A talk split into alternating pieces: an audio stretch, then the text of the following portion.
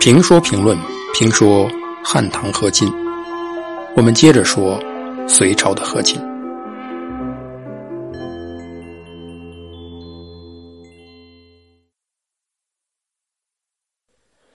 义成公主虽然救了隋炀帝，但却救不了隋王朝。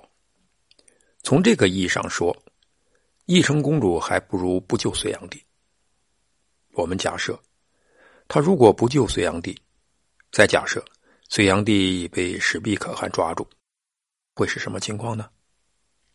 矛盾一定会转嫁到突厥人身上，有可能会凝聚人心，而放弃对高丽的讨伐，放弃了讨伐高丽，或许就避免了为讨伐高丽所造成的危机。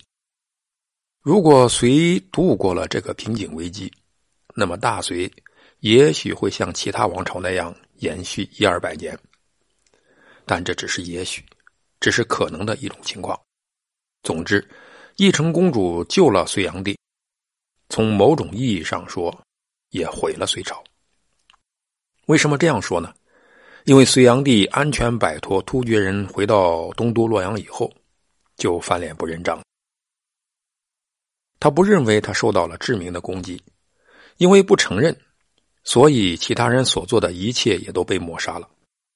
他根本不履行他所承诺过的要重赏功臣，因为没有这件事哪来的功臣？他知道自己在雁门城丢人了，为了抹去这段记忆，他故意淡化，甚至把萧雨赶出了宫，说一小撮突厥丑类窜到雁门城下，几天没赶走，就把萧雨吓得不成样子，实在丢人，所以下令呢把萧雨逐出洛阳。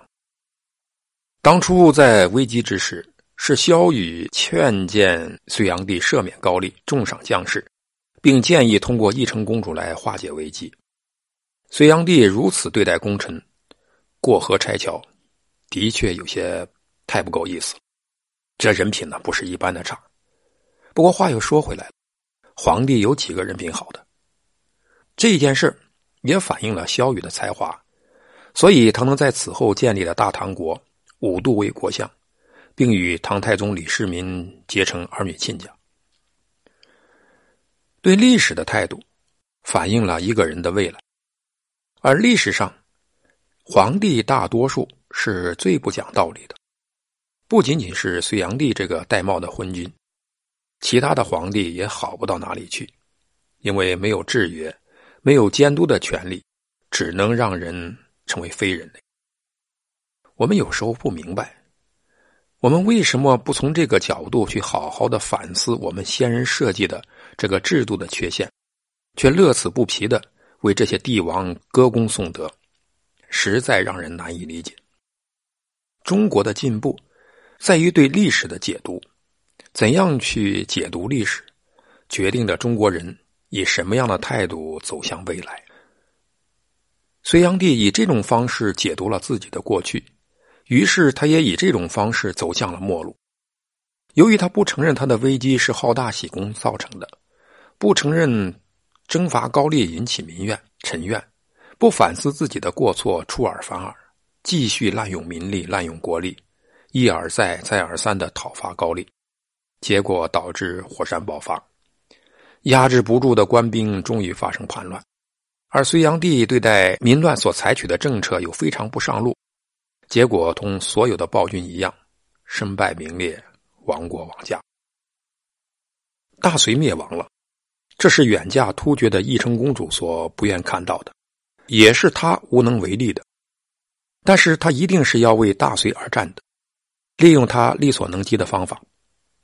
当然，从史书上我们很难看到她的身影，但是通过折射，我们还是能看到义成公主的影子。同千金公主一样，她的祖国灭亡了。